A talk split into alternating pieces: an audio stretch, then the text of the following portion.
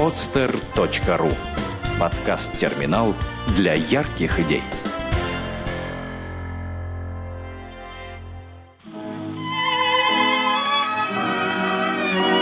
Дети войны. Подлинные истории. Хорошая память – залог счастливого будущего.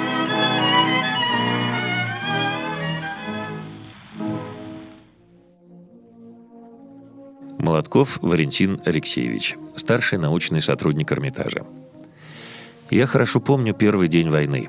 Бабушка взяла меня покупать билеты в Сочи на Черное море. По дороге она рассказывала мне, какое оно красивое и теплое. Был воскресный солнечный день. На Невском было полно народу. Кассу в доме почему-то закрыли, и мы пошли домой. Я вбежал в столовую и увидел отодвинутый стол. На полу лежал рулон черной материи, из него что-то вырезали мой дедушка и дядя Слава. «Что случилось?» – спросила бабушка. «Война», — ответил дедушка. «А это, — он показал на пол, — светомаскировка на окна». Мой дедушка, Молотков Алексей Гаврилович, профессор, доктор медицинских наук, работал в основанном им в 1926 году нейрохирургическом институте. Бабушка Юлия Вячеславовна заведовала нашим домом и вела все домашние дела – Моя мама, Ирина Алексеевна, училась на третьем курсе второго медицинского института. Мой дядя, Ростислав Алексеевич, оканчивал политехнический институт. Просковья Евдокимовна Евдокимова, няня мамы, Славы и моя, готовила и убирала наш дом и вообще всеми нами командовала. Институт эвакуировали, но мы остались. Как я потом понял, дедушка был глубоко уверен, что, несмотря на тяжелые бои, город не сдадут, а он, как нейрохирург, хорошо знающий огнестрельные и осколочные ранения, будет востребован в госпиталях. Так оно и оказалось. За время блокады он сделал более трех тысяч операций. Все изменилось в нашем доме. «Город будут бомбить», — сказал дед. «Отправьте Пашу с Валькой на дачу в Вырицу». Что и было сделано. Оказалось, там тоже бомбили, но не в июле, а в августе, и мы под бомбежкой уехали домой. По дороге тоже бомбили.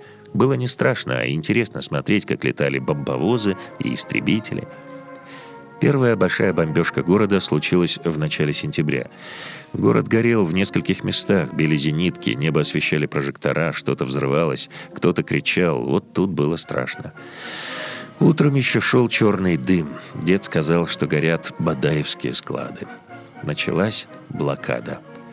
А с нею регулярные бомбежки и обстрелы. Взрослые были заняты, а дети были предоставлены сами себе. Мы лазали по подвалам и чердакам, сидели на крыше, собирали осколки и немецкие зажигалки. Меня за это собирательство наказывали. Было известно, что немцы разбрасывали взрывающиеся предметы и игрушки.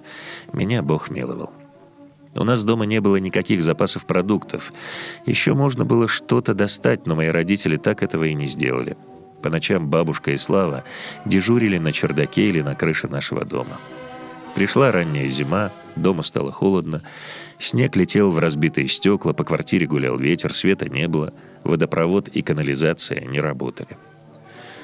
Мы все жили в нашей большой прихожей, там была круглая печка, ее иногда топили – Прихожая была защищена от летящих осколков снарядов центральной капитальной стеной.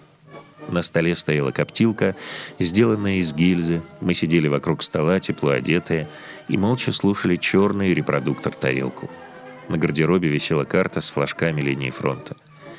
Во время воздушных тревог спускались вниз под лестницу и там пережидали бомбежку. Сидящие на своих чемоданах люди постоянно обсуждали, что лучше – бомба или снаряд – Одни считали бомба, убьет и все.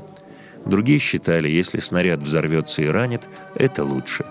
Вскоре нам надоело, и не только нам, бегать на холод под лестницу, и мы пережидали воздушные тревоги дома у тарелки. Не было воды, было темно, хотелось спать. Но днем спать не давали, и я стоял у печки и слушал радио.